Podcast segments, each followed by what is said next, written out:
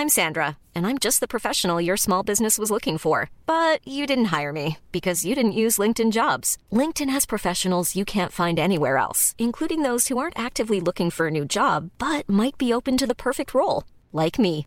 In a given month, over 70% of LinkedIn users don't visit other leading job sites. So if you're not looking on LinkedIn, you'll miss out on great candidates like Sandra. Start hiring professionals like a professional. Post your free job on linkedin.com/people today. Las noticias de la tarde con Jesús Martín Mendoza en Heraldo Radio.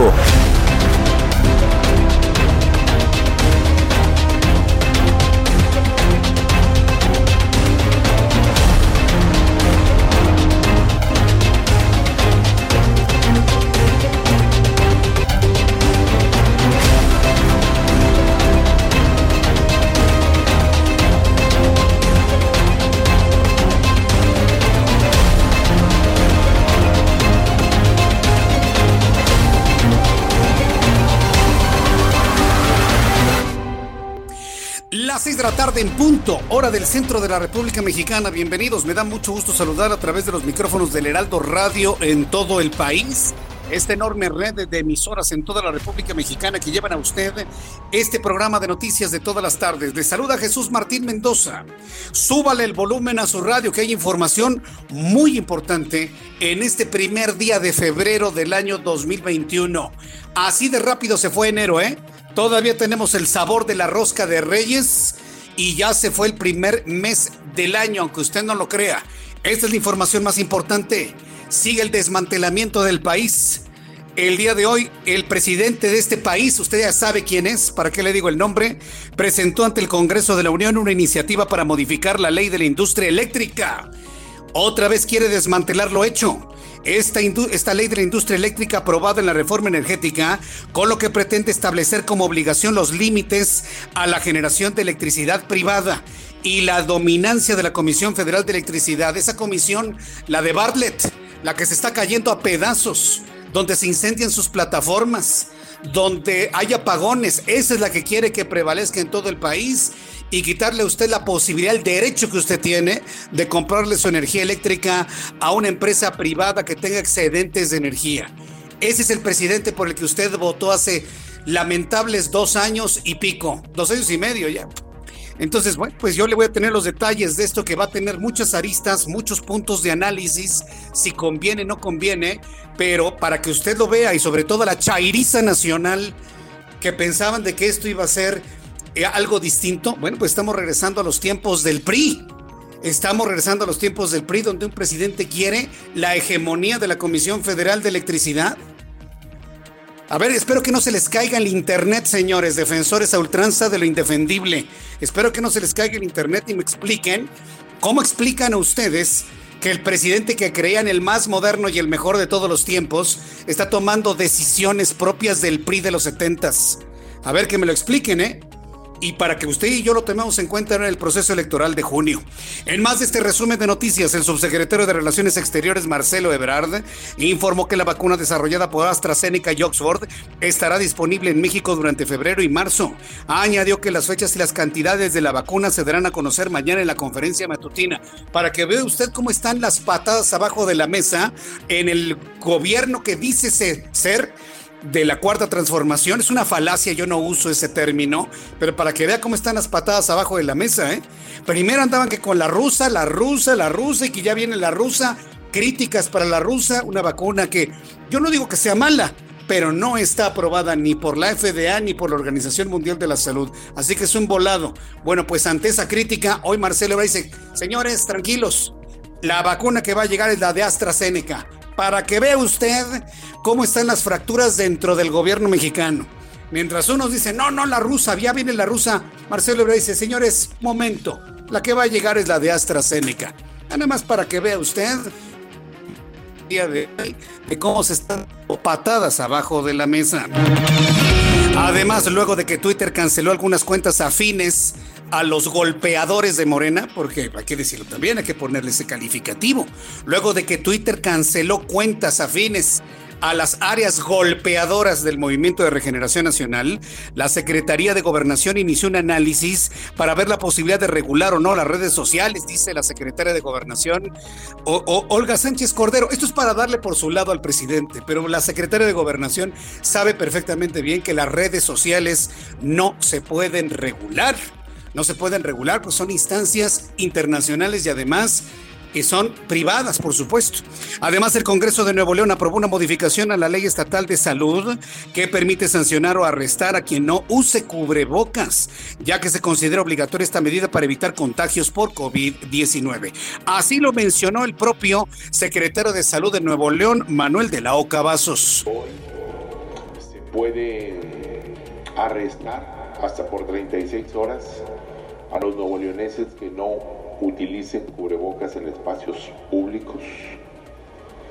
Muchas gracias porque también dice la ley que pueden hacer trabajo administrativo, barrer las plazas, las calles o cualquier otra actividad por ocho horas o bien pagar una multa que va de 448 a 896 pesos.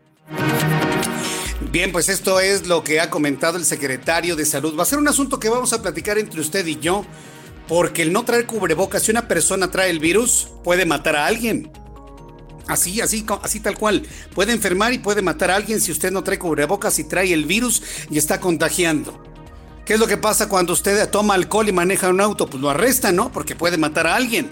Ah, bueno, pues sus exhalaciones están prácticamente en el mismo nivel. Sin temor a equivocarme en la comparación, ¿eh? Sin temor a equivocarme.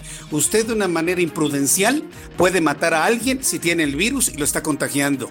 Por eso se está planteando esta medida extrema en el estado de Nuevo León. Ya, le, ya lo platicaremos usted y yo. Será interesante que lleguemos a un acuerdo sobre esta decisión. Además, escuche usted esto, ¿eh? Le interesa todo México y a los mexicanos que me están escuchando en los Estados Unidos y en otras partes del mundo. La Arquidiócesis Primada de México hizo un llamado a sus fieles a no asistir a los templos el día de la Candelaria, es decir, mañana, como medida sanitaria para contener el número de contagios de COVID-19 en el país. Y es que ya se preparan muchas familias para llevar a su niño Dios vestidito a presentarlo al templo en un recuerdo de la costumbre judía de presentar a los hijos en el templo. De ahí viene esta vestir al niño y presentarlo. Bueno, pues el gobierno de la Ciudad de México en combinación con la arquidiócesis le están diciendo a la gente no vaya a los templos, van a estar cerrados, señores. No pasa nada si usted no presenta al niño vestido ante el templo, no le pasa nada, al contrario. Al contrario, eso se ve allá arriba, el que usted cuide la salud de las demás personas y de su propia familia. Entonces, no hay duda, mañana es el 2 de febrero, Día de la Candelaria, y no hay presentación de ningún niño en ningún templo, al menos en el centro del país invito para que lo platiquemos usted y yo en nuestro programa de noticias esta tarde. También conocerán este resumen de noticias que la Procuraduría Federal del Consumidor denunció que se detectaron 1.200 perfiles de Facebook que vendían tanques de oxígenos a precio excesivo, así como 30 páginas de comercio electrónico que defraudaban a los usuarios del país. Esto fue lo que dijo el Procurador Federal del Consumidor, Ricardo Sheffield. Seguimos pidiendo que devuelvan los tanques de oxígeno por amor a la vida por amor a la vida, devuelvan los cilindros en los cuales llevan el oxígeno a casa, porque eso implica salvar la vida de alguien. Cuando lo desocupen, regresenlo, sea que lo hayan rentado, lo hayan comprado, les van a devolver el depósito, les van a pagar lo que ustedes pagaron por ese cilindro. En el caso de bueno, pues esto fue lo que dijo Ricardo Sheffield. Ya a través de la Procuraduría Federal del Consumidor se está buscando de esta manera no permitir los abusos, los engaños, el robo a las personas que están con su alma contrita por la enfermedad de un familiar. Vamos a platicar más adelante aquí en el Heraldo Radio. Además, tras el golpe de Estado ocurrido el lunes en Myanmar, bueno, pues el mundo está sorprendido que a estas alturas del siglo XXI sigan ocurriendo este tipo de cosas. El presidente de los Estados Unidos, Joe Biden, exigió a los militares responsables a renunciar al poder de manera inmediata, así como la detenidos. Además, amenazó con imponer sanciones económicas contra el país. Si las cosas no se arreglan en Myanmar, usted lo conoce como Birmania, es lo mismo. Bueno, pues eh, eh, Estados Unidos ya está amenazando con un bloqueo económico hasta que el ejército se vaya del poder y deje en su lugar a la nueva presidenta Premio Nobel de la Paz que había tenido acceso al poder de una manera legítima. Bueno, pues te voy a tener todos los detalles de esto más adelante aquí en el Heraldo Radio. También en este resumen, la Junta Nacional de Vacunación de Austria ha recomendado a las instituciones de salud que no apliquen dosis de vacuna COVID-19 de AstraZeneca a adultos mayores debido a que no existen suficientes datos para determinar la seguridad de esa vacuna y eficacia en adultos mayores de 65 años. Es una, es una advertencia sorprendente, ¿no? El que no se utilice una vacuna en adultos de 65 años. ¿Qué es lo que puede ocurrir? Que tenga menos eh, eficacia la vacuna. Bueno, pues habrá personas que digan, tú pónmela. Aunque sea un 30%, es mejor que nada, ¿no? Entonces, bueno, ya lo vamos a platicar más adelante. También le informo que Dustin Diamond el actor que le dio vida a Screech en la popular serie de los 90 Salvados por la Campana, murió este lunes a los 44 años. Había ingresado el pasado 8 de enero a un hospital de Florida para buscar la causa de unos dolores físicos que habían comenzado en los últimos meses. Todo parece indicar que el hombre murió de cáncer y hasta este momento no se ha informado que ese cáncer se haya exacerbado por la presencia del SARS-CoV-2. Hasta este momento no lo sabemos, pero seguramente será una información que empiece a fluir durante los próximos días. Ya son las 6 de la tarde con 11 minutos hora del centro de la República Mexicana. Vamos con nuestro compañero Herbert Escalante. Él es nuestro corresponsal en Quintana Roo. Herbert, ¿qué información nos tienes? Adelante. Hola, buenas tardes. Aproximadamente 200 estudiantes de la Facultad de Medicina de la Universidad Autónoma de Yucatán, UADI y de otras instituciones educativas marcharon en Mérida para exigir mejores condiciones de seguridad en los centros de salud en donde realizan su servicio social y pasantía para que no se repitan casos como el de la joven Carla Gutiérrez Q, quien perdió la vida en un consultorio del municipio de Tatsiu. Recordó que la joven estudiante, recordaron que la joven estudiante se suicidó en septiembre pasado tras la fuerte presión que le provocó la universidad, que incluso lo obligó a vivir en el centro de salud y le cambiaba sus horarios, por lo que pasaba largos periodos alejados de su familia. Los jóvenes protestaron en Paseo de Montejo para demandar que se cancelen las plazas para servicio social y pasantías en las localidades en donde el gobierno del estado y la universidad no pueden garantizarles seguridad. De igual forma pidieron justicia por la doctora Mariana Sánchez Dávalas, que fue víctima de feminicidio y violación en Ocosingo, Chiapas, quien fue ignorada por su universidad y las autoridades. Con respecto al caso de Carla, su madre María Guadalupe Cúcova declaró en la marcha que sufrió ataques de ansiedad porque fue obligada por la Facultad de Medicina a vivir en la precariedad. La obligaban a vivir, a dormir en un cuartucho en el centro de salud, a pesar de que ella ya había rentado un cuarto en donde pasar eh, los días. Esta es la información que tenemos de este Yucatán. Muchas gracias por la información, Herbert. Buenas tardes. Bueno, hasta luego. Fíjese nada más cómo están los estudiantes de medicina, la gente que está salvando la vida de coronavirus. Pero ¿qué tal los borregos de la nación que andan recorriendo las calles del país diciéndole vote por Morena? Porque si no vota por Morena ya no le vamos a dar su pensión para su abuelito. No les pide, no les, que no lo amenacen con nada, ¿eh? los borregos de la nación. Yo nada más le digo que no lo amenacen. Entro en contacto con Juan David Casillas, corresponsal en Veracruz. Adelante, Juan David, te escuchamos. Buenas tardes.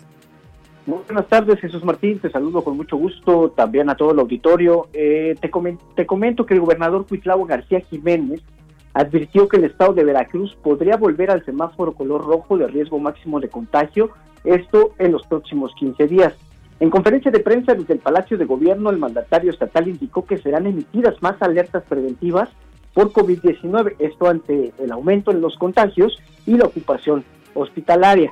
También recordó que la tercera alerta preventiva concluirá el martes 2 de febrero a las 18 horas. Esto eh, que fue decretado en la Gaceta Oficial del Estado de Veracruz para restringir la movilidad en los centros históricos de 84 de los 212 municipios y así reducir también la capacidad del transporte público al 50% en los últimos seis días.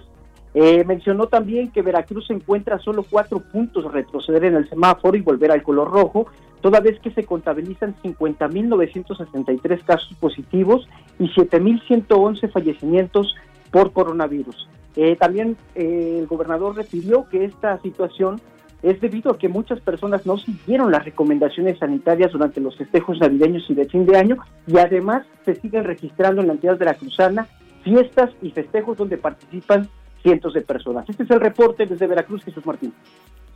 Correcto, muchas gracias por la información, Juan David. Hasta luego, buenas tardes. Hasta luego, que te vaya muy bien. Saludo a Leticia Ríos, ella es nuestra corresponsal en el Estado de México. Adelante, Leti, ¿qué información nos tienes? ¿Qué tal, Jesús Martín? Buenas tardes. Pues como sabemos, a partir de este lunes, los restaurantes reabrieron sus puertas en el Estado de México con un aforo del 30% para interiores y del 40% para exteriores, pero solo de lunes a viernes. Por ello, el sector restaurantero de Ledomex seguirá insistiendo para que las autoridades estatales autoricen abrir los fines de semana, ya que los viernes, sábados y domingos registran el 50% de sus ventas semanales. Representantes del giro en el Edomex reconocieron la sensibilidad del gobierno estatal para apoyar la actividad económica al permitirles la reapertura de negocios, a pesar de que la entidad se mantiene en semáforo epidemiológico rojo, pero dijeron que no es suficiente. El presidente de la Cámara Nacional de la Industria Restaurantera, Canirac, delegación Edomex, Mauricio Masud Martínez, pidió a las autoridades que les permitan abrir eh, aquellos restaurantes que tienen espacios al aire libre, que son el 15% de los 60 mil que existen en toda la entidad, es decir, alrededor de 9 mil negocios, para que también puedan trabajar sábados y domingos. En entrevista destacó que varios establecimientos hicieron inversiones de entre 10 mil y 60 mil pesos para adaptar sus instalaciones y ofrecer servicios al aire libre. En tanto, Patricio González, presidente de la Asociación de Bares y Restaurantes ASBAR de Ledomex, dijo que alrededor de 20 mil restaurantes establecidos en pueblos mágicos y zonas turísticas serán afectados con la prohibición de abrir los fines de semana, que es cuando registran más ganancias. Hasta aquí mi reporte, Jesús Martín. Muchas gracias por la información, Leti Ríos. Gracias, buena tarde. Hasta luego, muy buenas tardes. El reloj marca las 6 de la tarde con 16 minutos. Saludo a nuestros compañeros reporteros urbanos, periodistas especializados en información de ciudad. Augusto Atempa, qué gusto saludarte. ¿Dónde te ubicas? Buenas tardes. Jesús Martín, excelente tarde, pues recorremos las calles de la ciudad y en este día de puente, pues eh, avenidas lucen muy tranquilas, como la avenida de los Insurgentes Sur.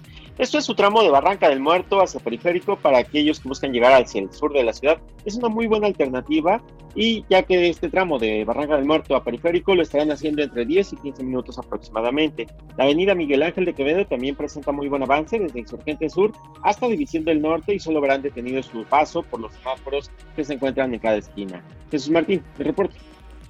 Muchas gracias por la información, Augusto. Muy buenas tardes. Hasta luego, muy buenas tardes. Rogelio López, qué gusto saludarte.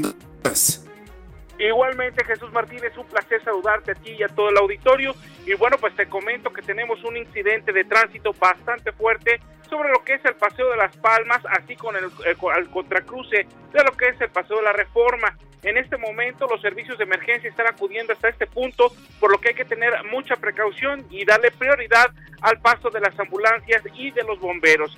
Sobre esta parte, ya lo que es eh, policías del sector Chapultepec Reforma, bueno, pues están pidiendo el auxilio de estas eh, para que pueda llegar los servicios de emergencia hasta esta zona, por lo que tenemos a este problema vial pasando lo que es este, este, incidente sobre lo que es Palmas, vamos a poder avanzar hacia la zona de Polanco sin mayor contratiempo. Si vamos a utilizar el paseo de la reforma para llegar hacia lo que es el centro, sí hay que tener mucha precaución debido a este incidente vial. Hay que tener mucho cuidado aquí en las calles de la Ciudad de México, Jesús Martín. Muchas gracias por esta información. Díganos en dónde ocurre este accidente, por favor. Exactamente sobre lo que es el paseo de la reforma al cruce de Palmas. Esto justamente en lo que es el bajo puente para ingresar hacia lo que es el, anillo periférico. Correcto, bueno, pues estamos muy atentos de cómo se mantienen las cosas en este lugar. Gracias por la información. Muy buenas tardes. Gracias, Rogelio, que te vaya muy bien. Rogelio López, con toda la información en la zona de Lomas de Chapultepec. En este momento ya son las 6 de la tarde con 19 minutos, hora del centro de la República Mexicana. Así iniciamos nuestro programa de noticias y bueno, también estamos iniciando un nuevo mes, mes de febrero. Yo le deseo sinceramente que sea un mes pletórico de oportunidades en la nueva modalidad en la que estamos trabajando, en la que estamos estudiando desde casa. Yo le deseo que le vaya muy bien. Cuídese mucho del coronavirus. Si se enferma, luego, luego hay que ir con el médico para que la atención sea inmediata y de esta manera evitar complicaciones. Le deseo que le vaya muy, muy bien en este mes de febrero. Y hago votos también para que empiece a descender la velocidad de contagios de COVID-19. ¿Qué sucedió un día como hoy, 1 de febrero, en México, el mundo y la historia? Abra Marriola.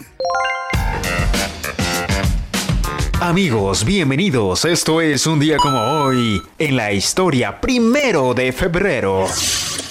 1524. En Londres, unos 20.000 pobladores abandonaron sus hogares y se dirigieron a terrenos más altos en espera de una inundación supuestamente que produciría el fin del mundo. Ay, estos señores, fue profetizada en junio de 1523 por los más prestigiosos astrólogos de Inglaterra.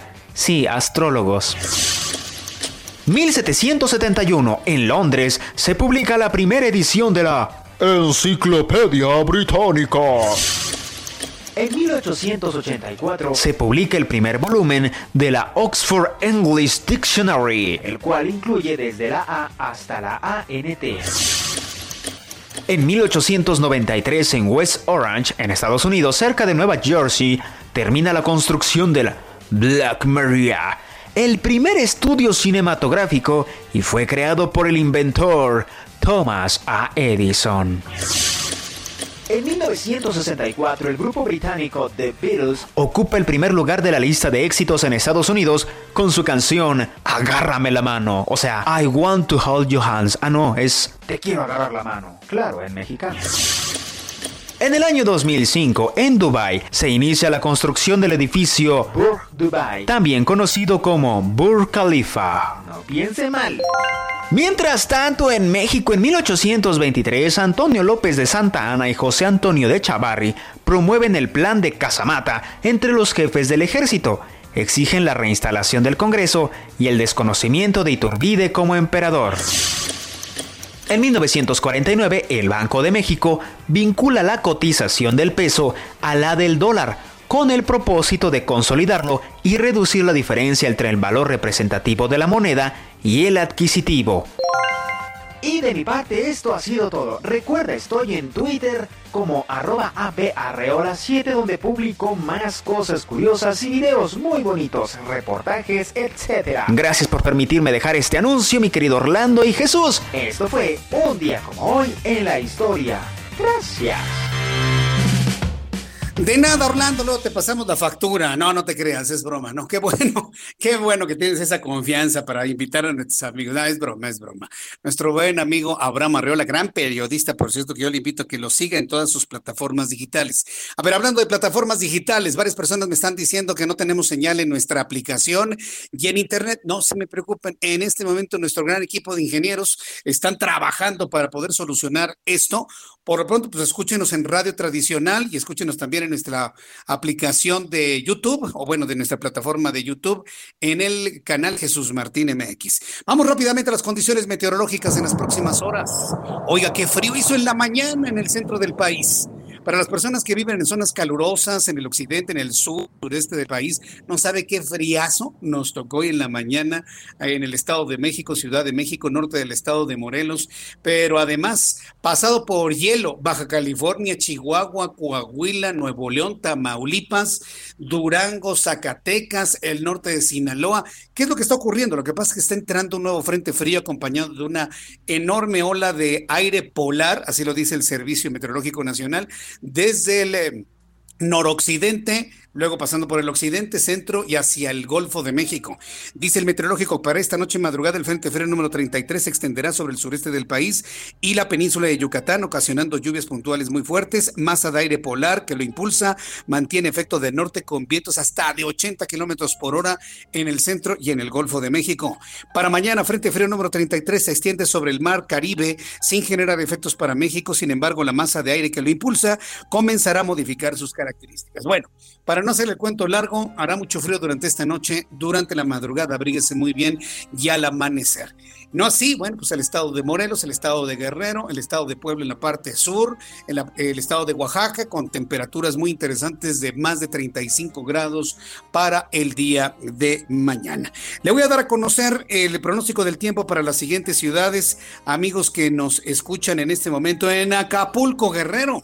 Gracias por estar amigos de Acapulco a través del 92.1 de FM. En este momento 27 grados Acapulquito, completamente despejado, mínima 23, máxima 29. Usted que me escucha en Guadalajara, Jalisco, en este momento 26 grados, mínima 8, máxima 28. Cielo despejado para el día de mañana en Monterrey, mínima 12, máxima 22, en este momento 18 grados. Amigos de Tijuana, mínima 9, máxima 19, en este momento 18 grados en Tijuana. Amigos en Villahermosa, ya completamente oscuro en Villahermosa, mínima 14, máxima 24, en este momento 23 grados. En la Blanca Mérida, rico calor, 21 la temperatura en este momento, máxima para mañana 24. En Cuernavaca, Morelos, mínima 11, máxima 25, en este momento 24. Y aquí en la capital de la República, el termómetro en estos momentos está en 18 grados, la mínima 6 al amanecer, la máxima para mañana 23 grados Celsius.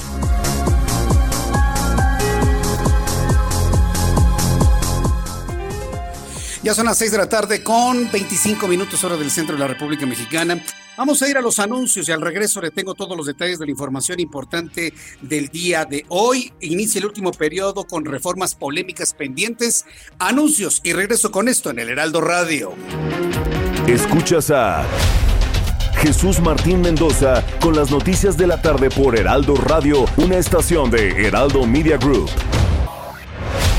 Escucha las noticias de la tarde con Jesús Martín Mendoza. Regresamos. ¿Cómo están amigos? Qué gusto saludarlos. Estamos aquí en el programa de Jesús Martín Mendoza, muy contentas.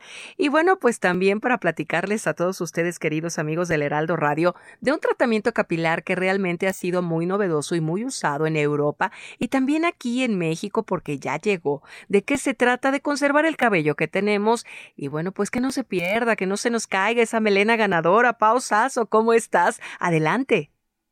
Muy bien, y tú, mi Moni, muy feliz de poder platicarles de este tratamiento que, como comentas, la ha estado rompiendo, pero no solo en Europa, en todo el mundo, mi Moni, que es el tratamiento capilar, que nos ayuda a que nos crezcan 1.700 cabellos nuevos, Moni, 1.700 en un solo tratamiento, además de que nos fortalece el que ya tenemos, nos va a ayudar a que no se nos caiga y lo va a hacer más fuerte y más sedoso. ¿Cómo? Que nos ayuda a limpiar el folículo y hace que crezca nuevo el cabello, que tenga más volumen. Llame en este momento al 800 mil 800 mil porque si usted marca en este momento, se va a llevar este tratamiento capilar completamente gratis, Moni, se va gratis. A los que marquen al 800 mil se va gratis. Solamente tiene que pagar los gastos de manejo y envío. Les quiero contar que este tratamiento cuesta más de dos mil pesos pero hoy se los voy a regalar para que ahorita que estén casi está quedándose y cuidándose, pues pueda aprovechar este tiempo para que su cabello crezca. Y cuando ya se quite esta nueva normalidad, la vea la gente y le diga, que es el acto ganador, así que llame al 800 mil 800 mil porque llamando en este momento te va a llevar este tratamiento tan ganador gratis, nada más. Tiene que pagar los gastos de manejo y envío. No solo va a recuperar el pelazo, sino que actitud, va a recuperar personalidad y que lo chulen mucho más, ¿sí o no, mi Claro que sí, así es que a marcar amigos y a escucharon a Pau. Gracias, Pau. Gracias a ti, mi. Continuamos.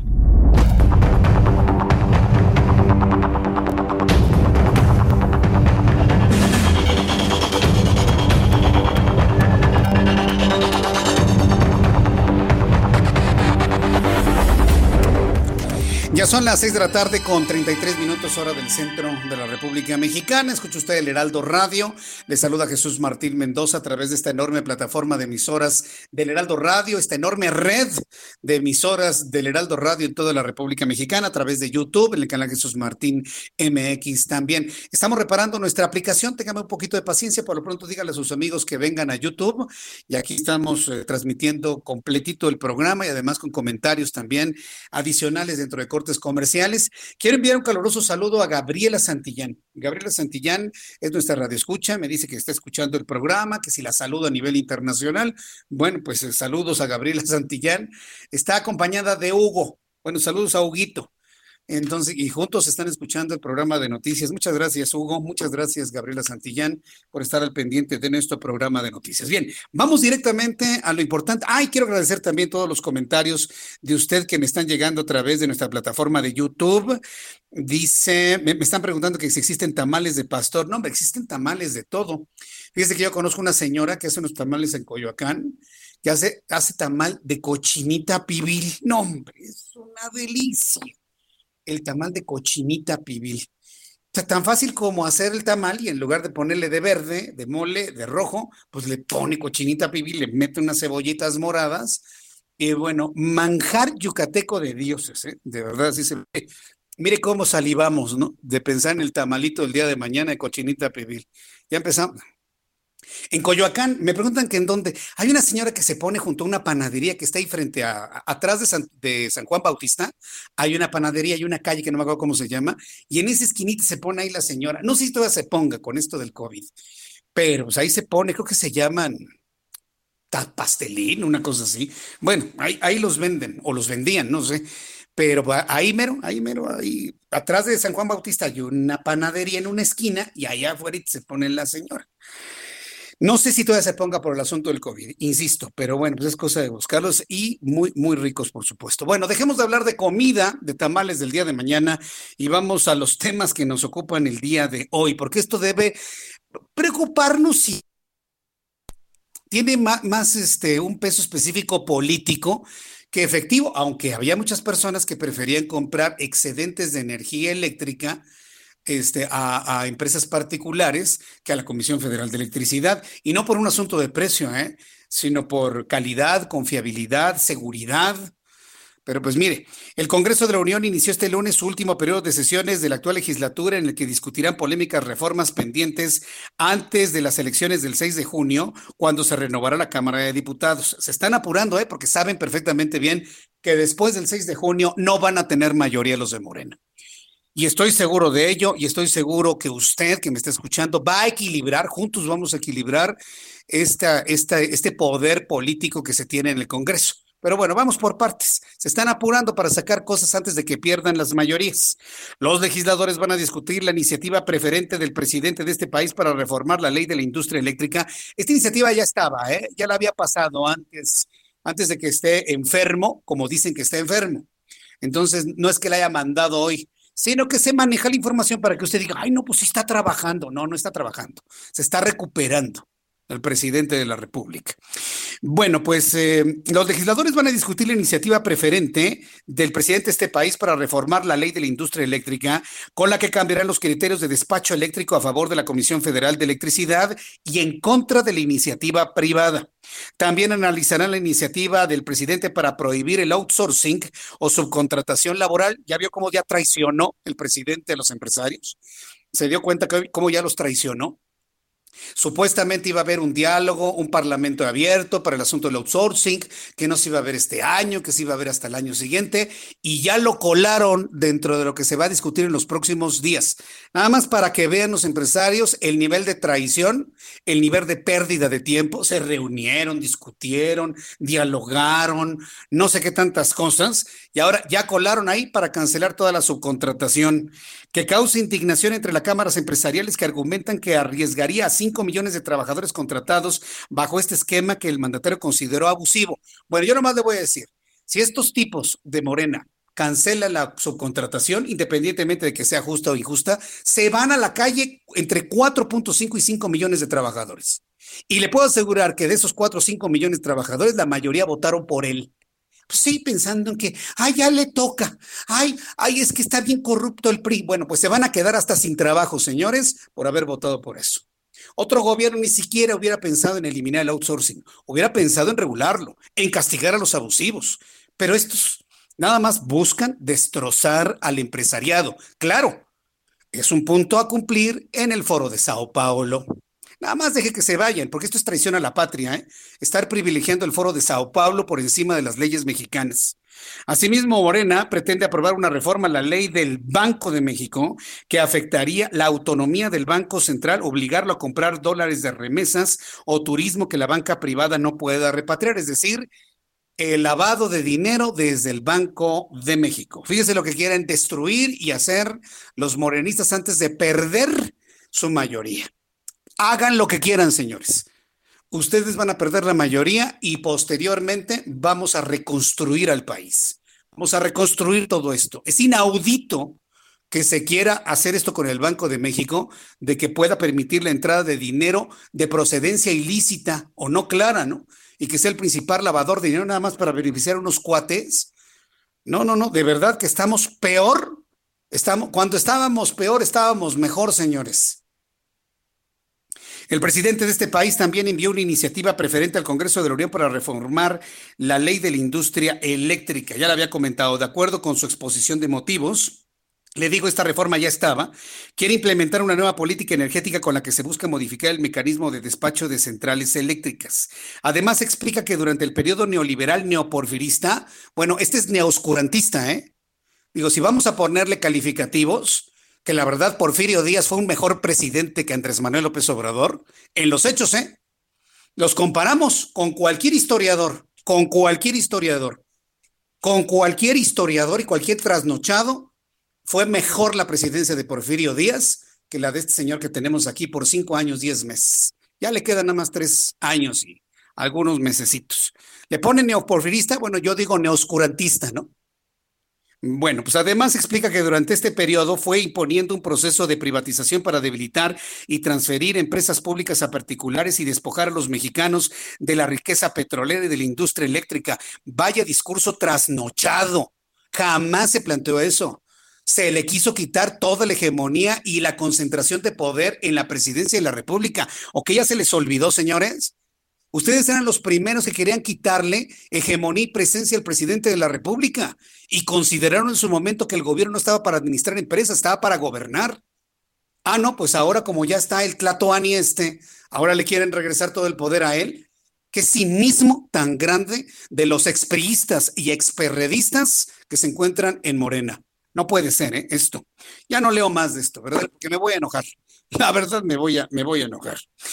En otras noticias, esto, bueno, esto ya una de cal por las que van de arena, ¿no? Un juez federal con sede en Campeche desechó un amparo que promovió Felipa Obrador, la primita del presidente, que quería seguir vendiéndole cosas al gobierno, ¿no? En, un clarísimo nepotismo. No, bueno, pues el juez federal con sede en Campeche desechó un amparo que promovió esta señora que se apellida Obrador también, que es prima de ya sabe usted quién, con el que buscaba seguir participando en licitaciones con Pemex. Felipe Obrador se amparó contra el memorándum 2019 dirigido por el presidente a las secretarías de gobierno federal, directores de empresas u organismos paraestatales y a los servidores públicos en general para que no aceptaran propuestas en sus licitaciones donde se identifican familiares del titular del Ejecutivo. Pura, puro teatro, puro teatro, pero gracias a este juez federal valiente que le dijeron, no, no procede el amparo, así que usted no puede participar en licitaciones de Pemex, nada más y nada menos porque usted es prima del presidente. ¿Todavía hay algún trasnochado que defienda que la prima del presidente haga negocios al amparo del poder? ¿Todavía hay alguien que lo defienda? Sorprendente, pero bueno, para que usted vaya tomando nota. Es el primer día de febrero. Cada vez nos acercamos más al proceso electoral de este año 2021, si no lo posponen, ¿eh?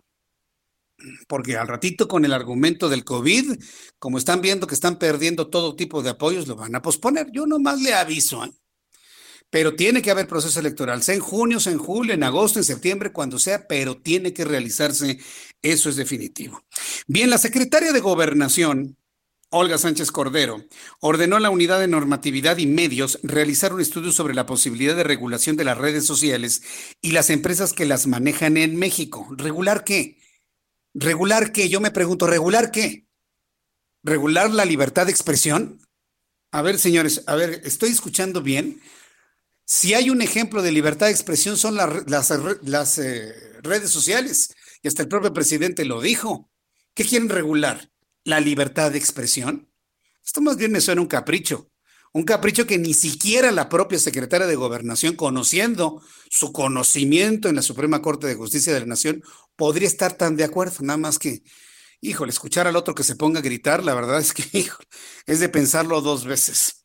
Agregó que el equipo encargado del estudio tiene que entregar un análisis de lo que están haciendo otros países en el mundo sobre la regulación o no de las redes sociales. No, no hay regulación. ¿No? Es, una autorregulación, ya lo vimos con Twitter, lo que puede en un momento dado cancelar con la cuenta de Donald Trump, ya lo vimos con Facebook, ellos tienen sus principios de regulación, pero la regulación como eh, para evitar la crítica al gobierno de López Obrador cuando no ha sabido hacer las cosas bien, eso es simple y sencillamente insólito, inaudito.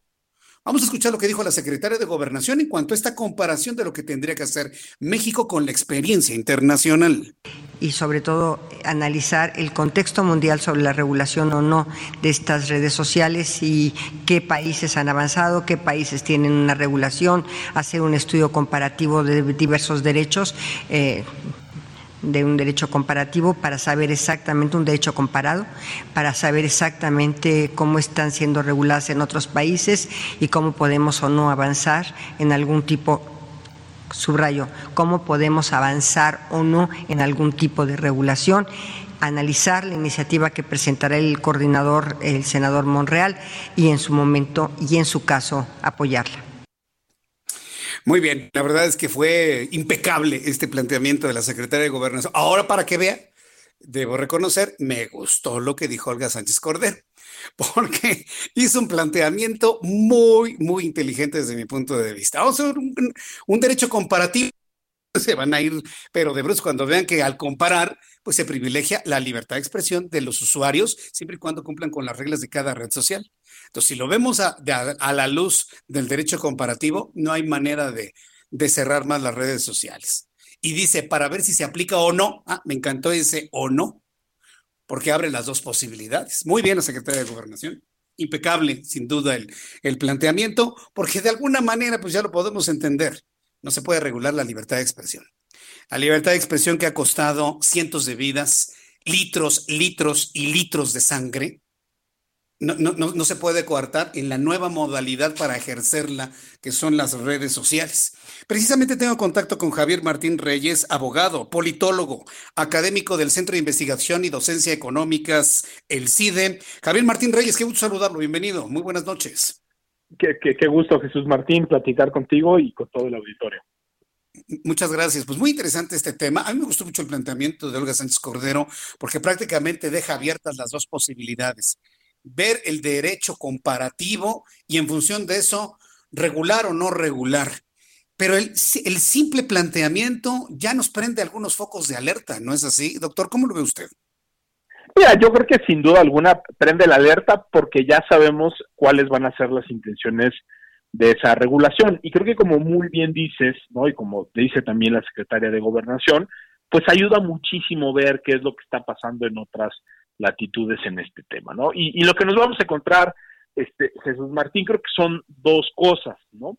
Eh, ¿Hay algún tipo de regulaciones relacionadas con las redes sociales? Yo creo que la, la respuesta ahí tendría que ser eh, afirmativa, pero ahí tendríamos que hacer, creo que yo, una gran distinción sobre qué es lo que queremos regular. Si vemos lo que pasa en otros países, ¿no? Como Estados Unidos, incluso en México ya tenemos algunas sentencias eh, así, donde parece que hay mucha coincidencia, Jesús Martínez, que por ejemplo, sí se puede regular lo que los servidores públicos hacen en las redes sociales. Es decir, cuando algún funcionario público tiene una cuenta donde difunde información pública relacionada con su encargo, ¿no? Donde los usuarios pueden comentar sobre ese, ese ejercicio. Creo que las, las cortes lo que han entendido es que ahí se crean ciertos espacios, foros públicos de discusión, donde los servidores públicos, pero aquí, ojo, porque esa es una regulación dirigida hacia precisamente los poderes públicos, tienen que respetar la libertad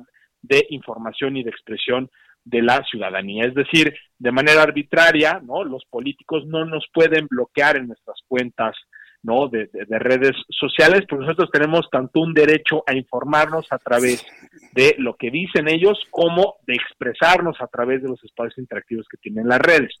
Ahora, otra cosa muy diferente, y todo parece indicar que por ahí va la propuesta de Morena, es querer establecer una regulación directamente sobre las redes sociales, llámese Facebook, llámese Twitter, llámese Instagram, o lo que sea para decirle a esas empresas privadas, hay que enfatizarlo, qué pueden poder, qué no pueden poner, a qué usuarios pueden bloquear, a qué usuarios no pueden eh, bloquear. Y ahí la verdad, eh, eh, Jesús Martín, es que la cosa se pone bastante más complicada. De entrada, porque estamos frente a espacios que aunque han adquirido muchísima relevancia pública y eso es, es, es notorio, a final de cuentas se trata de empresas privadas.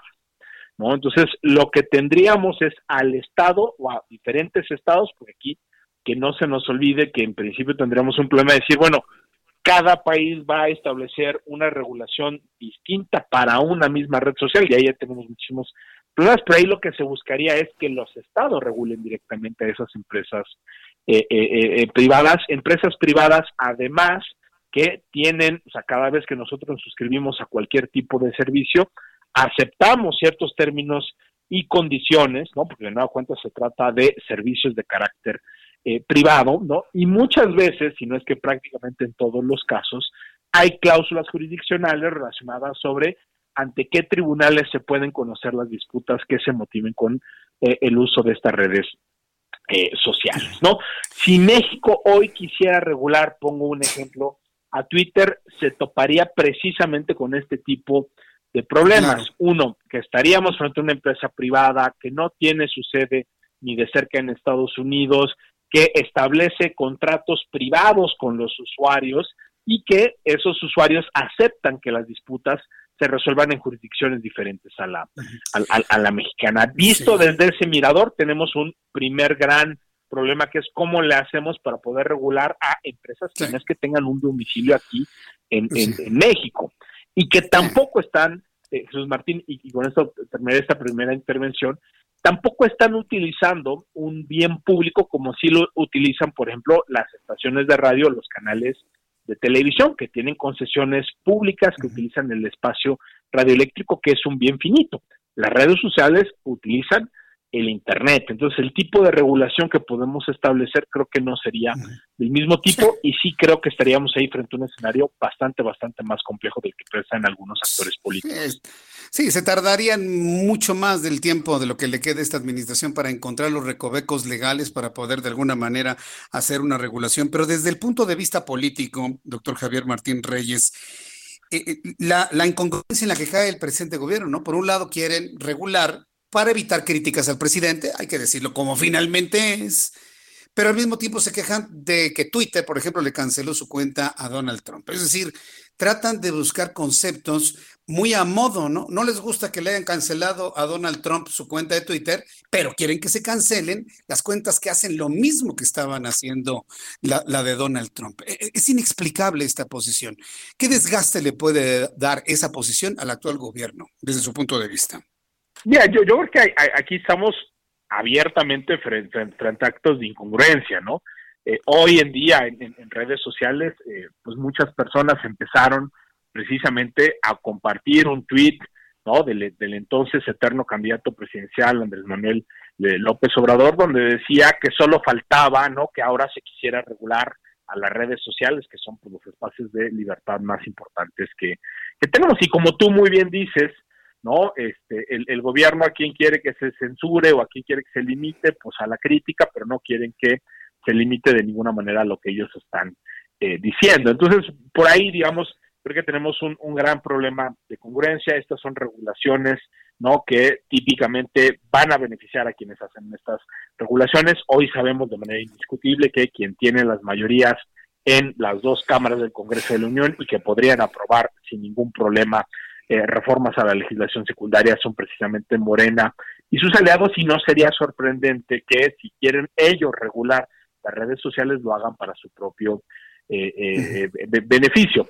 El, el, gran problema, Jesús Martín, y, por eso, y ahí sí, si le tomamos la palabra de nueva cuenta a la ministra en retiro, Olga Sánchez Cordero, y hoy secretaria de Gobernación, pues lo que pasa es que si volteamos a ver lo que pasa en el mundo, lo que vamos a ver es que este tipo de restricciones de contenido, ¿no? O es decir, o de punto de vista, son las más difíciles de justificar en una eh, eh, eh, democracia. Típicamente se pueden limitar diferentes maneras mediante las cuales nos comunicamos, pero es peligrosísimo tener o intentar establecer regulaciones que, por ejemplo, digan que no se puede criticar al gobierno, que no se puede hablar de ciertos temas, porque de nueva cuenta eso va en contra de el corazón de las democracias mismas. No hay democracia sin libertad de expresión, sobre todo en materia eh, política, y yo de verdad esperaría ¿no? que si eh, Morena, el presidente, los senadores y diputados eh, aliados de la Cuarta Transformación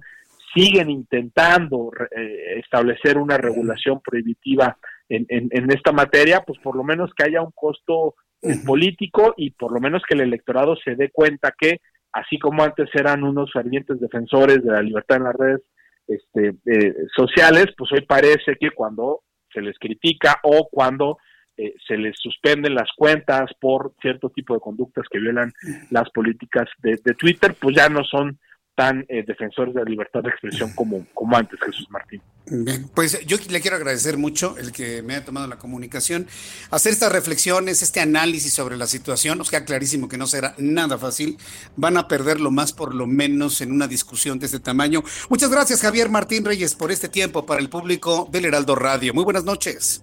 Al, al contrario, Jesús Martín, un, gusto siempre platicar contigo. un abrazo fuerte. Gracias, muy amable, muy interesante análisis que hace Javier Martín Reyes va en contra del corazón de las democracias. Por eso yo creo que tenemos que quedarnos con lo que dijo hoy la secretaria de Gobernación, Olga Sánchez Cordero. Pulcrísimo, ¿eh?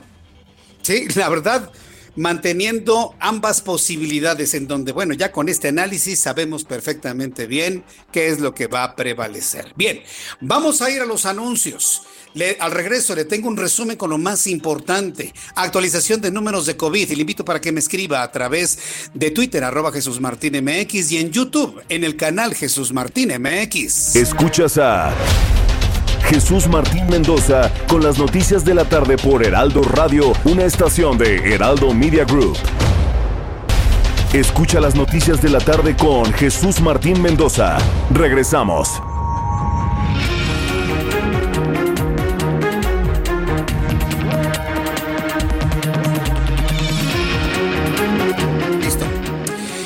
Cuando son las 7 en punto, hora del centro de la República Mexicana. Saludos a nuestros amigos que se acaban de enlazar a nuestro programa de noticias en toda la República Mexicana. Esto es el Heraldo Radio.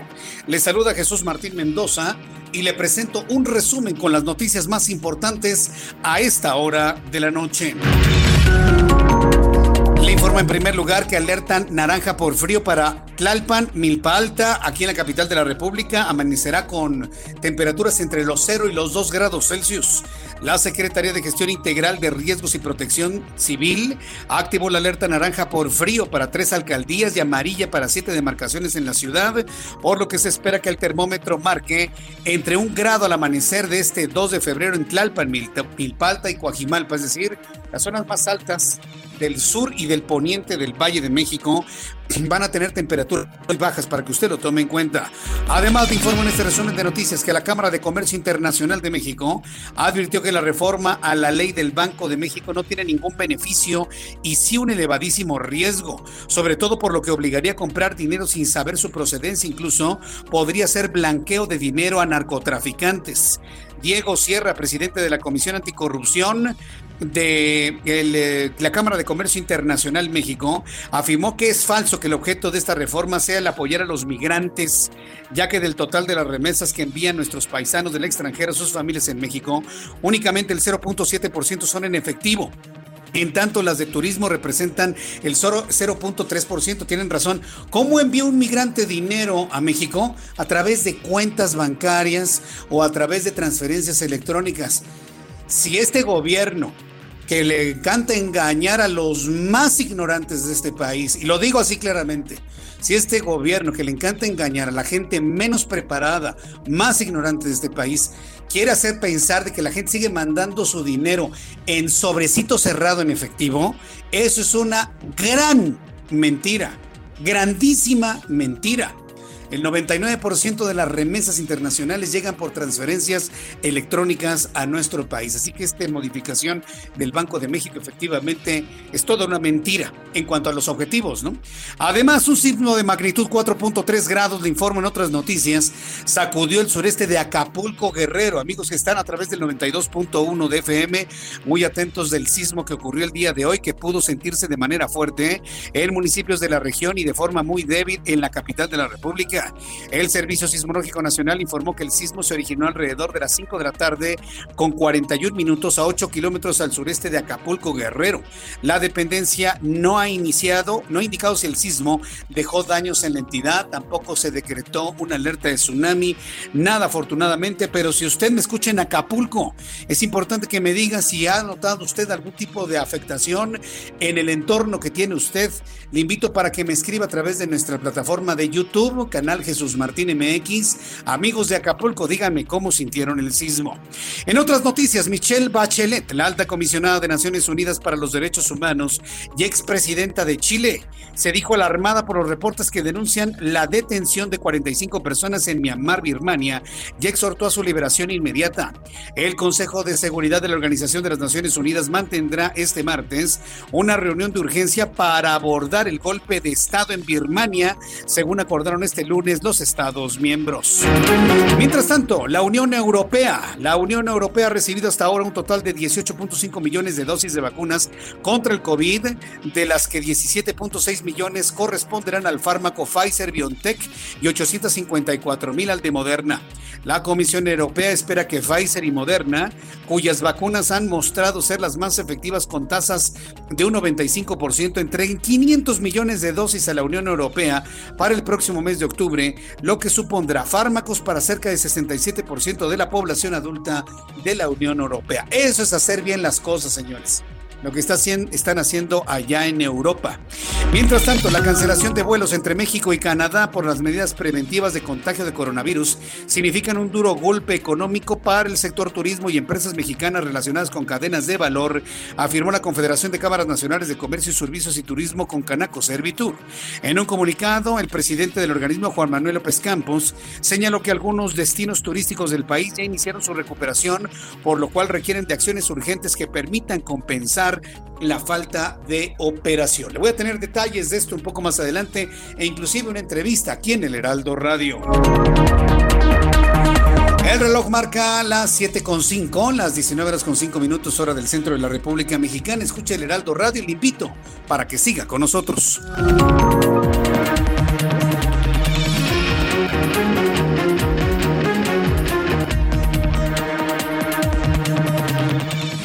Ya son las 7.06, las 19 horas con 6 minutos hora del centro de la República, de este 1 de febrero de 2021. La temperatura aquí en el Valle de México, en este momento 16 grados, está haciendo frío, abríguese muy bien, por favor. Vamos con nuestros compañeros reporteros urbanos, periodistas especializados en información de ciudad.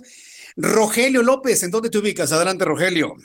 Muchas gracias, Jesús Martínez. Un placer saludarte. Y bueno, para nuestros amigos que vienen circulando sobre lo que es la Avenida Oceanía, proveniente del Estado de México, rumbo hacia lo que es el oriente de la ciudad, bueno, pues tengan mucha precaución debido a que exactamente en el carril de la extrema izquierda, pasando el metro Oceanía, tenemos una mortal coladera sin, eh, sin su tapa, el cual está provocando muchos problemas a los automovilistas, más porque ahorita tenemos una vialidad bastante fluida y bueno, pues con ello no se dan cuenta que este registro está totalmente destapado y ha cobrado la vida de dos llantas o dos eh, pues eh, vehículos los cuales han sido afectados y una de sus llantas pues se voló en su totalidad. Hay que extremar eh, precauciones, recuerde el carril de la extrema izquierda.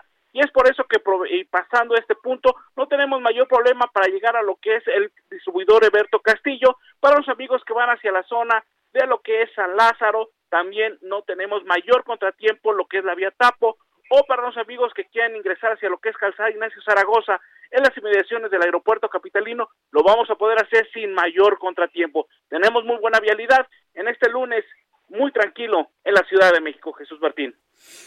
Correcto, muchas gracias por esta información, Rogelio. Muy buenas tardes. Hasta luego, que te vaya muy bien. Augusto Tempa, qué gusto saludarte. ¿En dónde te ubicas? Adelante, Augusto. Pues Martín, yo me encuentro en la zona sur de la ciudad y la avenida Universidad presenta muy buen avance desde Río Churubusco hasta la zona de Copilco. Esto es en ambos sentidos y se encontrarán con leves retenciones a las afueras de las estaciones de la línea 3, pero esto es debido a las maniobras que, continúan por el transporte público. Río Churubusco presenta buen avance desde la zona de Miscuac hasta División del Norte. Esto es en ambos sentidos y presenta una muy buena alternativa para quienes buscan llegar de la zona poniente a la zona oriente o viceversa de la zona oriente hacia la zona poniente. Hay que recordar que este, esta vialidad tiene un límite de velocidad de 80 kilómetros por hora. Jesús Martín, mi reporte. Muchas gracias por la información, Augusto Atempa. Muy buenas noches. Hasta luego, buenas noches. Vamos directamente hasta el Estado de México con nuestro reportero Gerardo García, corresponsal del Estado de México. Dan libertad a, los a primeros dos presos de la ley de amnistía de esa entidad mexiquense. Adelante, Gerardo, te escuchamos. Hola, ¿qué tal? Muy buenas noches, Jesús Martín. Te saludo a ti y al auditorio desde eh, Toluca. la ley de amnistía del Estado de México liberó a las primeras dos personas que habían estado presos de manera injusta desde hace cinco años. Se tratan de Leticia Arcos Hernández y Antonio Félix Fuentes, eh, quienes son pareja. El Tribunal de Alzada en materia penal de Ecatepec liberó en, en días pasados ambos originarios de Huipostla que, habían sido, eh, que habían sido sentenciados a 40 años de prisión por el delito de homicidio. los primeros beneficiarios de esta ley de amnistía se da a mes y medio que la misma se aprobó al seno del Congreso local, el coordinador general del Centro de Derechos Humanos, Seferino Ladrilleros y abogado de la pareja, Antonio Lara eh, Duque, indicó que la aprobación de este nuevo ordenamiento por parte de la 60 legislatura, cuya relevancia fue reconocida también por la ONU, México impulsó el movimiento y la discusión pública del caso. Subrayó que la discusión y eventual aprobación de esta ley de amnistía demostró que el Estado de México no solo hay decenas o cientos, sino miles de casos de gente inocente que está presa y que podrá ser eh, beneficiada con este instrumento legal. Confió que ahora el Poder Judicial que encabeza el magistrado Ricardo Sodi Cuellar asuma esta oportunidad, como lo demostró el Poder Legislativo, para que por fin eh, los anhelos de la libertad y justicia sean una realidad. La señora Arcos Hernández manifestó que ahora también aprovechará los beneficios fiscales aprobados en el paquete presupuestal que permite a los eh, que obtienen esta amnistía descuentos en el pago de servicios. También de, de acuerdo a este Centro de Derechos Humanos Seferino Ladrilleros, a través de la ley de amnistía se buscará beneficiar en todo este año a 12 mil reos este, y esa es la fecha y el plazo que tendrá vigencia eh, del anterior universo, cinco mil internos obtendrán la amnistía directa, es decir, serán beneficiados por estar en reclusión por delitos menores como robo simple y otros siete mil de manera complementaria por ser procesados por delitos de alto impacto y que se presume fueron fabricados, por lo que deberán intervenir organismos defensores de derechos humanos nacional, estatal, sumados con los internacionales. Hasta aquí mi Muchas gracias por la información, Gerardo García. Muchas gracias. Hasta luego, que te vaya muy bien. Nuestros corresponsales en la República Mexicana. Quiero invitar a todas las personas que me están escuchando en todo el país que pueden también seguirme a través de YouTube en el canal Jesús Martín MX. En el canal Jesús Martín MX tenemos un chat en vivo en donde usted y yo estamos conversando compartiendo las noticias del día de hoy. Amigos en Monterrey, me da mucho gusto saludar a Daniela García, nuestra corresponsal de Monterrey, Nuevo León. ¿Qué información nos tienes esta noche? Adelante, Daniela. Muy buenas noches, Jesús Martín. Pues aquí en Monterrey se aprobó hoy por parte del Pleno del Congreso Local del Estado de Nuevo León reformar la ley estatal de salud que hace obligatorio el uso de cubrebocas en la vía pública con sanciones que van desde multa o cárcel a quienes no cumplan con esta nueva obligación. La reforma fue aprobada con 26 votos a favor y 12 en contra por los diputados locales y establece la obligatoriedad del uso de cubrebocas durante el periodo que dure la pandemia o que las autoridades del Estado consideren necesario. Quienes incumplan serán sancionados con cárcel, trabajo comunitario o multas económicas. Estamos hablando, Jesús Martín Auditorio, de que la, sanción por cárcel sería de hasta 36 horas el trabajo comunitario por ocho horas y la multa económica iría entre los 440 pesos a los 880 pesos aproximadamente. En concreto, les platico, se modificó el artículo 126 de la Ley Estatal de Salud, esto pues a petición de la bancada local del PAN, y de hecho el líder de los diputados panistas, Carlos de la Fuente, señaló que esta modificación pues responde a que todavía hay personas que desestiman el peligro del virus o simplemente no creen en la existencia. La reforma, por su parte, fue rechazada por la bancada de Morena en el Congreso local. Señalaron que pues hay algunas inconsistencias y no queda muy claro exactamente cómo se castigará a las personas y el pago de las multas en concreto. Sin embargo, pues por el momento, aquí en Nuevo León se espera que sea en estos días cuando se publique finalmente en el periódico oficial del Estado esta reforma de la ley de salud para poder tener un poquito más claro cómo estará ejecutándose realmente. Bien, pues eh, muchas gracias Daniela por la información. No, se van a poner de acuerdo y Morena que no ayuda absolutamente nada. Muchas gracias por este por esta información. Gracias. Muy buenas tardes y pendientes. Hasta luego. Seguimos pendientes. No, no, no ayuda Morena, ¿eh? definitivamente. No ayuda en asuntos de salud. Están más en la lucha política, están más en la discusión entre partidos políticos que en proteger a las personas. Es que no nos queda claro. sacúdanlos para que se sacuden la, la, cesera y entender que en este momento la utilización del cubrebocas es fundamental. Es fundamental. Aquí en el Heraldo Radio, el Heraldo Televisión, el Heraldo Prensa y Web, estamos promoviendo nuevamente la utilización del cubrebocas porque sí sirve, porque sí funciona y es muy importante que usted lo utilice. Y bueno, pues allá los de Morena nada más le tienen un miedo a López Obrador, le tienen un miedo de, de contradecirlo es, inaudito, de verdad. Yo, yo, no sé en dónde teníamos la cabeza allí en el año 2018. Se los digo con toda franqueza. Y yo cada vez empiezo a ver más y más arrepentidos en las redes sociales, cada vez más, más, más y más. Bien, cuando son las 7 con 14, las 7 con 14, Jenny Pascasio, vamos directamente hasta Chiapas, allá en la ciudad de Tuxtla Gutiérrez, a ver una gran cantidad de manifestaciones. ¿Por qué se manifiestan allá, Jenny Pascasio? Gusto en saludarte. Buenas noches. Así es, muy buenas noches.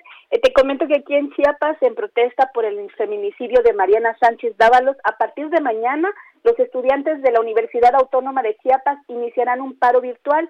Se trata de seis licenciaturas que además piden la destitución de la directora de la Facultad de Medicina Humana Campus 2, Ana María Flores García, pues señalan que la omisión y el nulo acceso a la justicia no abonan en lo absoluto a la vida académica y ponen en entredicho los valores de la universidad.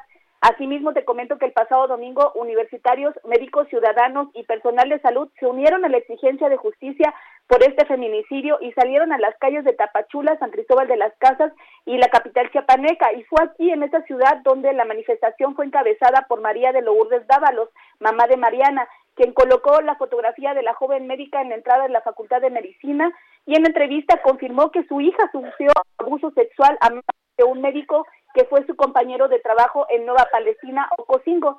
Señaló que el hombre tiene antecedentes de realizar las mismas agresiones en contra de otras mujeres.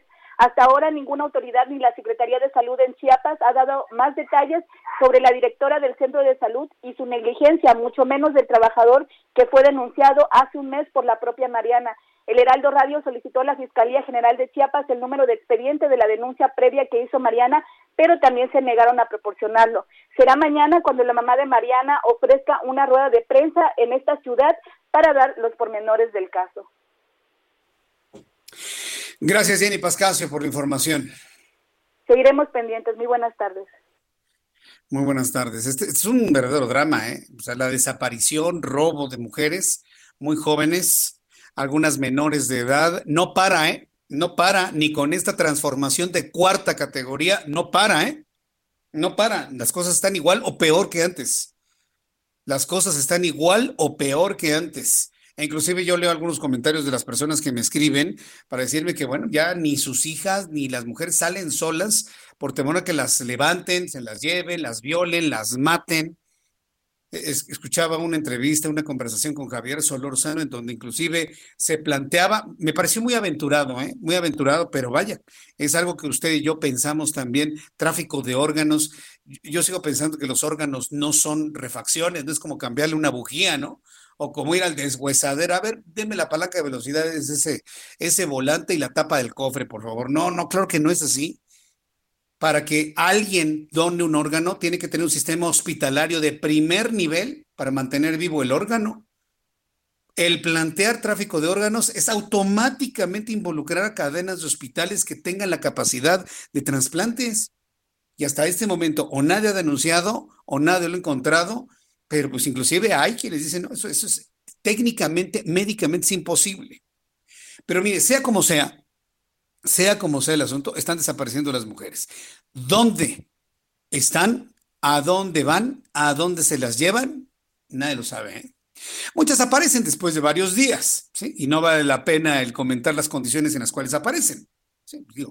cada quien toma sus decisiones, bien tomadas o mal tomadas. Pero el problema es de las mujeres que no aparecen, o lamentablemente las que aparecen asesinadas. Ese es el gran, gran problema.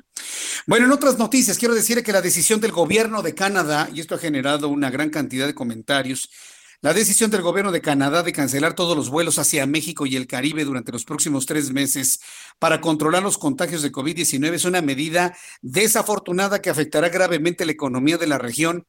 Esto lo advirtió el Consejo Mundial de Viaje y Turismo. ¿sí? Eh, ya tenemos en la línea telefónica a nuestro invitado Orlando.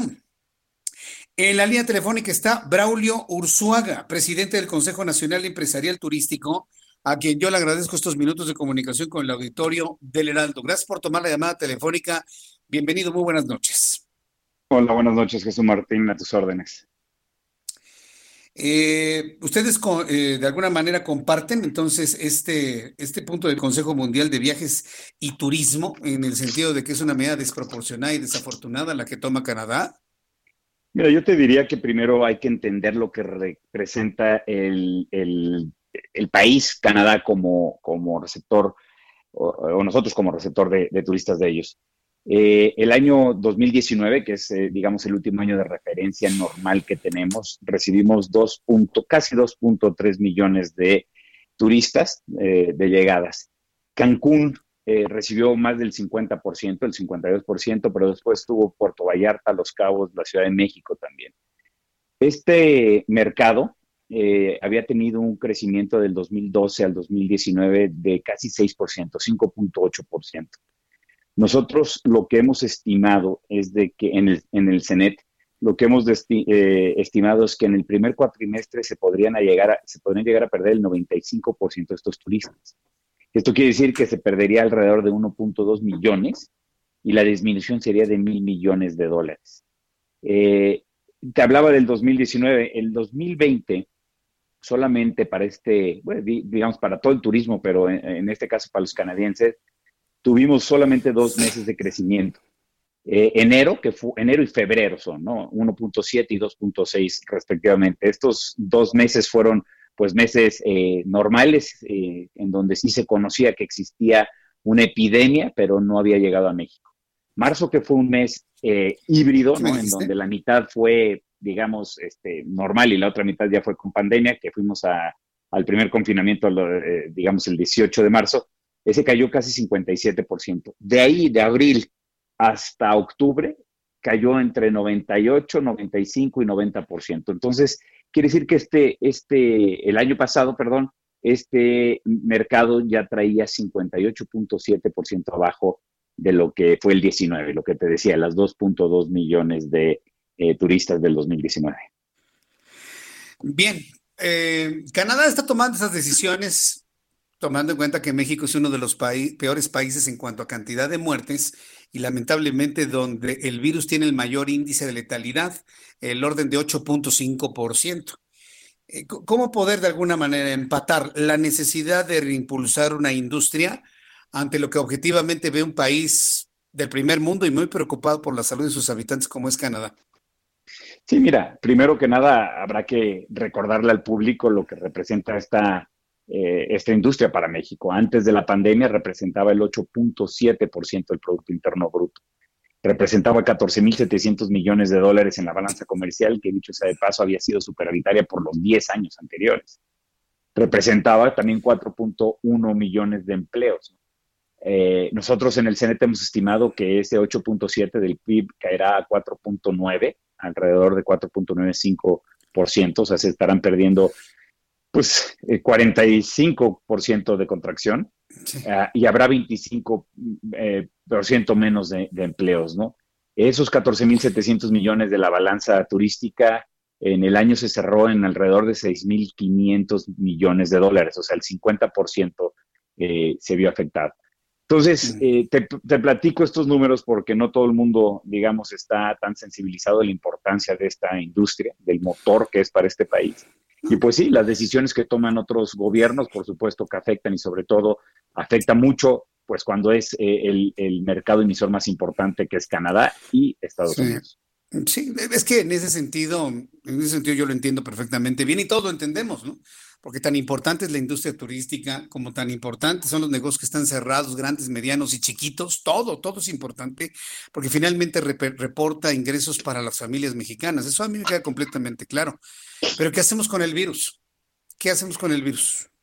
No, no, nosotros entendemos que los eh, diferentes países tomen eh, pues digamos, sus, sus, decisiones, ¿no? Nosotros ya habíamos puesto eh, el viernes pasado en una nota de prensa, habíamos dicho que era una noticia que se esperaba por la gravedad de la situación. Y, también eh, comentamos en, ese, en esa nota de prensa que creemos que hay un área de oportunidad para el cuidado de la imagen de México en el exterior. Y esto significa que eh, el, manejo de la pandemia hoy por hoy puede ser nuestro mejor aliado de promoción o nuestro peor eh, aliado, o nuestro peor enemigo, perdón. Sí, sí, sí, no, no, de, eso estoy complejo. Es muy difícil, o sea, yo entiendo que lo que le estoy preguntando es muy complejo, ¿no? Privilegiar lo que es reactivar una economía, aunque se enferme la gente y se muera, y la otra es mantenerla, mantenerla paralizada y la gente de todas maneras se va a estar contagiando, se va a estar muriendo. Yo, yo lo veo de esa manera, ¿no? Pero pues qué difícil tomar esa decisión, ¿no cree usted? Sí, es, es, es muy complicada. Eh, este, nosotros hacemos votos para que Estados Unidos no imponga estas sanciones. No solamente ha sido Canadá el que puso estas sanciones, ya también eh, Guatemala y, el, y, Cuba son los que eh, ya pues dieron igual un, un, un, comentaron, digamos, que que habría que restringir los vuelos eh, de México y hacia México. Entonces, pues sí, nosotros eh, lo que hemos tratado de hacer durante todo este tiempo es sensibilizar a los gobernantes sobre la importancia de esta industria y sobre la importancia de manejar bien esta pandemia para poder salir lo antes posible. Muy bien. Bueno, pues yo quiero agradecerle mucho, Braulio Arzuaga, el que me haya tomado la llamada telefónica para conocer con mayor profundidad, bueno, pues la realidad que están en estos momentos transitando en la industria turística. Yo le agradezco mucho que me haya tomado la llamada telefónica y vemos cómo va avanzando en los siguientes días las decisiones en Canadá. Muchas gracias por este tiempo. ¿eh? Gracias, hasta luego. Es el presidente del Consejo Nacional Empresarial Turístico. Ahí están todas las razones por las cuales Canadá no se excedió, vamos a decirlo así, en esta medida. Voy a los anuncios y al regreso le tengo más noticias. Aquí en el Heraldo Radio, soy Jesús Martín Mendoza. Escuchas a Jesús Martín Mendoza con las noticias de la tarde por Heraldo Radio, una estación de Heraldo Media Group. Escucha las noticias de la tarde con Jesús Martín Mendoza. Regresamos.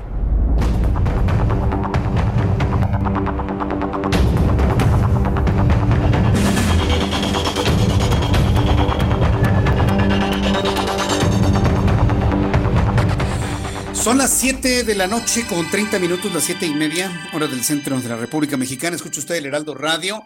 Para las personas que me escuchan por primera vez en todo el país, les saluda Jesús Martín Mendoza con la información más importante a esta hora de la tarde. Gracias por sus comentarios a través de YouTube. Les recuerdo que estoy en el canal de YouTube Jesús Martín MX con sus opiniones, sus comentarios. Por ahí nos comunicamos. YouTube, canal Jesús Martín MX y gracias por darme like a las personas que ya están conectadas a través de esta plataforma. Bien, vamos con los números de COVID. Vamos con los números de COVID que por cierto el viernes el viernes pasado no, no, le, no le di los datos de COVID, pero miren, los de este lunes son menores por dos razones fundamentales. Hoy, uno, porque hoy es día inhábil. Mucha gente no trabaja. Y entonces tampoco trabajan al 100% todos los, eh, los eh, vamos a decirlo de esta manera, todos los puntos de generación de información y acumulación de información para que lleguen a la Secretaría de Salud, por ser fin de semana y porque hoy es un día feriado. Así que mañana, mañana martes, prepárese, mañana 2 de febrero, Día de la Candelaria, prepárese porque vamos a tener un número mucho más abultado mañana. Hoy la Secretaría de Salud confirma que la cifra de, de contagiados por COVID-19 creció el día de hoy en 5.448 mexicanos. Sí, mexicanos, aunque le choque al presidente que yo diga que son mexicanos. Pues no son extranjeros, ¿eh? ni son marcianos. Son mexicanos que se contagian de COVID. 5.448 más el día de hoy para sumar 1.869.708 mexicanos contagiados de COVID de manera acumulada. Entre, esos, entre ese millón 869.708 estoy yo. Entonces, ¿para qué? No, no, me, no me digan que soy alienígena, una cosa así. Y digo alienígena para no, no comentar nada hacia algún pueblo en específico o algún país en específico. Marcianos, ¿no? Marcianos no somos. Eh, mexicanos fallecidos. De ayer al día de hoy, de ayer domingo a este lunes, se añadieron a la lista 564 mexicanos fallecidos de ayer al día de hoy por el COVID-19, que ya, ya está controlado, ¿eh? ya está domadísimo, ¿eh?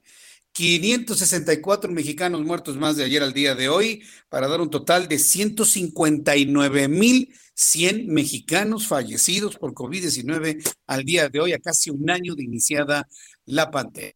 A casi un año de iniciada la pandemia. Índice de letalidad que subió. Por más esfuerzos que han estado haciendo para aplanar ese dato, no lo pueden aplanar. 8.51%. El viernes pasado estaba en 8.50, el jueves pasado en 8.49, el miércoles pasado en 8.50, el martes en 8.54, antes 8.48, viernes 22 de enero 8.52, 8.54 el jueves 21 de enero y así. No baja, ¿eh? No baja, no baja, no baja. Sigue siendo el virus tan peligroso como los últimos meses. Y no baja, ¿eh? no lo pueden bajar ni siquiera moviéndole a los números, ni siquiera haciendo eso. Bueno, eso es la parte triste, preocupante. ¿Cuál es la parte positiva? Bueno, pues hoy la dio a conocer nada más y nada menos que el secretario de Relaciones Exteriores, Marcelo Ebrard, el apagafuegos, el milusos de la política, el hombre que por momentos es secretario de Economía, secretario de Hacienda, secretario de Salud, obviamente secretario de Relaciones Exteriores, le hace hasta de secretario de Hacienda, le, ha hecho por momentos como vicepresidente, bueno, le hace de todo. Cuando algo ya empieza a salirse de control, aparece Marcelo Ebrard. ¿Por qué le digo esto? La semana pasada fue todo un lío con el asunto de la famosa vacuna rusa, que yo no me voy a poner a decir que es mala, porque no me consta pero no tiene los avales para que podamos decir buena. ¿Sí me entiende? Sí lo explico como debe de ser. Yo no estoy diciendo que la vacuna rusa sea mala, ¿eh? Pero no tengo los elementos ni de la FDA ni de la Organización Mundial de la Salud para decir que es buena. Entonces, ante la duda, se armó un relajo, le entraron senadores de oposición, hasta la, embajada de Rusia en México le contestó una senadora, vaya escándalo. Sale hoy Marcelo y va a decir, a ver, señores, calma, la vacuna que va a llegar es de AstraZeneca, punto. Y mire que, pero le echó agua al fuego, ¿eh? ¿Quién está en este momento discutiendo de la rusa? Nada. En este momento el anuncio que hace de manera oficial el secretario de Relaciones Exteriores es la vacuna AstraZeneca. El secretario de Relaciones Exteriores, Marcelo Ebrard, reveló a través de su cuenta de Twitter que un vuelo proveniente de Argentina despegará con el segundo embarque del principio activo que permitirá fabricar 6 millones de vacunas de Oxford AstraZeneca contra COVID-19.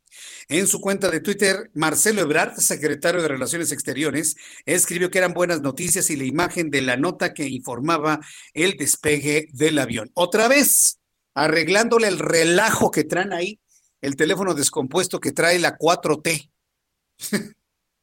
Qué bárbaro. Tiene que salir un experimentado político, sí, porque sí, pues, finalmente lo está independientemente de todo lo que se le pueda señalar, pues es, es, lo mejorcito que actualmente tiene y arregló todo el escándalo mediático.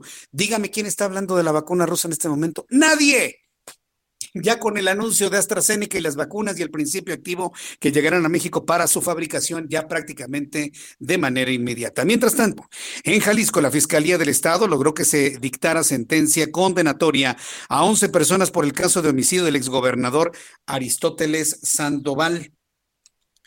Eh, mediante un procedimiento abreviado, nueve hombres y dos mujeres reconocieron su responsabilidad en el delito de encubrimiento.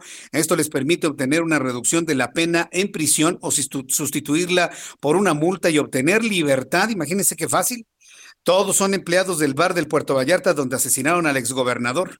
Con ellos suman 12 las personas que ya recibieron sentencia previamente. Alex N. también se sometió a un procedimiento similar.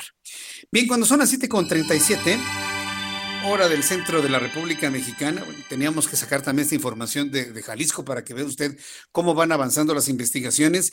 Y al ratito le, voy a platicar lo que hoy la secretaria de Gobernación en esta mañana comentó sobre el caso de Mariana Sánchez Dávalos, sobre todo por, por lo ocurrido. De una vez, me, hizo orando que de una vez así rápidamente, la secretaria de Gobernación, Olga Sánchez Cordero, esta mañana pidió investigar el caso en Chiapas. Ya nos adelantaba Jenny Pascasio las manifestaciones terribles que hay el día de hoy investigar el caso de la doctora Mariana Sánchez Dávalos con perspectiva de género, su asesinato. Dijo que desde luego todos los días tenemos en el Gabinete de Seguridad del sector salud y atendemos estos asuntos. El tema de Mariana, nosotros hemos insistido en estrecha comunicación con las autoridades de Chiapas que se sigue investigando con perspectiva de género.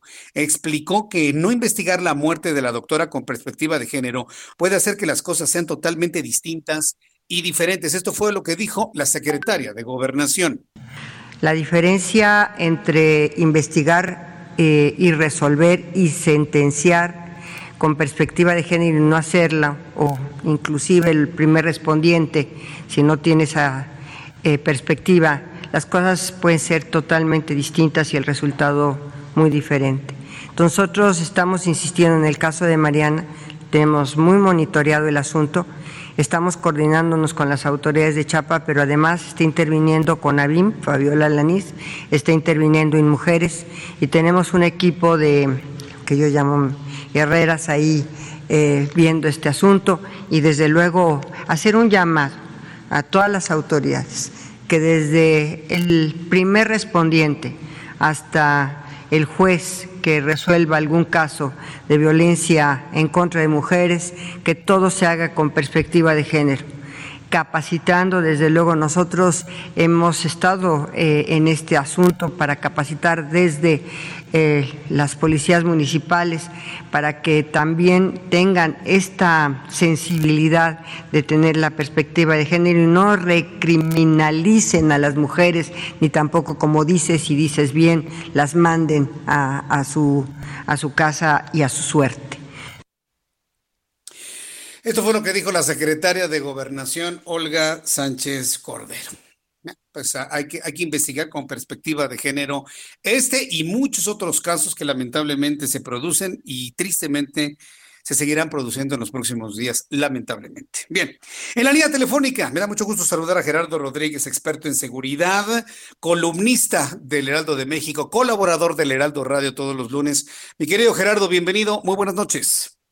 Muy buenas noches, Jesús Martín. Y si me permites hacer un hilo antes de iniciar mi comentario sobre lo que declaró la, secretaria de Gobernación sobre el tema de los favor, Y este caso, el Estado mexicano el año pasado presentó un programa de acción para eh, cumplir con la resolución 1325 de la ONU.